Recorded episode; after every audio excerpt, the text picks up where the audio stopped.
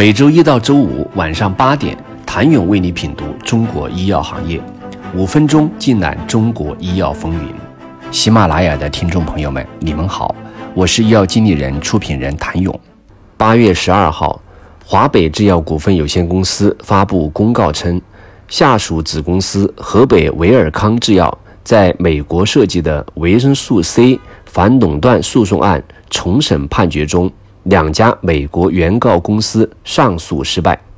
这已经是十六年间华北制药第十一次发布公告披露相关诉讼的进展情况。回顾这场旷日持久的诉讼官司，最早要追溯到二零零五年，美国两家维生素供应商动物科学产品公司和拉里斯公司将多家中国维生素 C 生产企业。告上法庭，指控后者合谋操控维生素 C 价格来控制美国市场，违反了美国反垄断法。诉讼中最初的被告包括了当时中国最大的四家维生素 C 生产企业：华北制药、石药集团、江山制药和东北制药。两千年前后，中国 VC 企业逐渐在与罗氏。巴斯夫等维生素国际巨头的竞争中胜出，在全球市场中扮演越来越重要的位置。诉讼的前一年，被告的四家中国企业产能占据了全球 VC 产能的约百分之六十八，其中百分之八十五以上都销往国际市场，而美国又是世界上最大的 VC 消费国。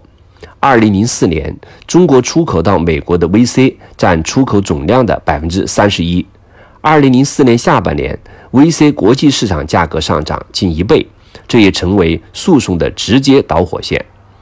原告的两家美国维生素供应商宣称，四家中国企业从二零零一年十二月起达成了 VC 出口数量和价格方面的协议，通过价格联盟故意控制产量。造成全球 VC 市场供不应求，借机抬高价格，涉嫌违反美国反垄断法。这场诉讼是中国内地企业首次在美国遭遇的反垄断第一案，当时便在国内引起了相当的关注。一场反垄断诉讼的失败，不仅可能让中国 VC 企业背负天价罚单，更可能丧失苦心经营多年的国际市场地位。曾经的罗氏便是前车之鉴，因为就在一九九九年，美国认定罗氏、巴斯夫为首的数家 VC 生产企业合谋组成价格同盟，因此罚款八点九九亿美元，并连带将罗氏高管送进了监狱。两年之后，罗氏又接到了欧盟的四点六二亿欧元巨额罚单。一系列诉讼失败，最终导致罗氏在二零零二年将维生素业务卖给了荷兰的迪斯曼，国际维 C 市场格局也因此改变。在收到传票后，四家被诉的中国企业都展现出全力应诉的姿态，双方博弈的焦点集中在了中国企业的限量保价行为适应国内法律要求。在庭审陪审团裁决前。江山制药、东北制药、石药集团先后与原告达成和解，总计支付了约三千四百万美元的和解赔偿金，只有华北制药孤军奋战。二零一三年，美国地区法院通过陪审团审理判定，华北制药需支付原告赔偿金约一点五三亿美元。华北制药发布声明表示。该判决严重违背了庭审所展示的事实，并上诉至美国联邦第二巡回上诉法院。这次上诉也给案件带来了第一次反转。二零一六年，二审法院基于礼让原则撤销地区法院判决，驳回原告诉讼，发回原审法院，并指令原审法院撤销案件。二审败诉的原告上诉至美国联邦最高法院。二零一八年，联邦最高法院判决再次反转，推翻二审判决，下令将案件发回重审。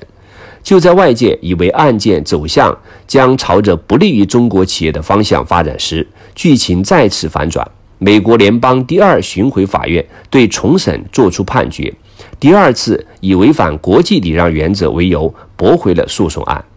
华北制药在公告中表示，判决排除了国际诉讼对华北制药的影响，有利于未来国际市场销售和市场竞争，对公司损益无影响。这次胜利能否给这场十六年的官司画上句点尚不可知，但这十六年间，中国 VC 行业一步步不断扩张，牢牢占据全球百分之九十以上的市场份额。不管最终结果如何，对华反垄断第一案对华北制药、对中国 VC 行业，甚至可能面临反垄断诉讼的中国企业而言，都将深远。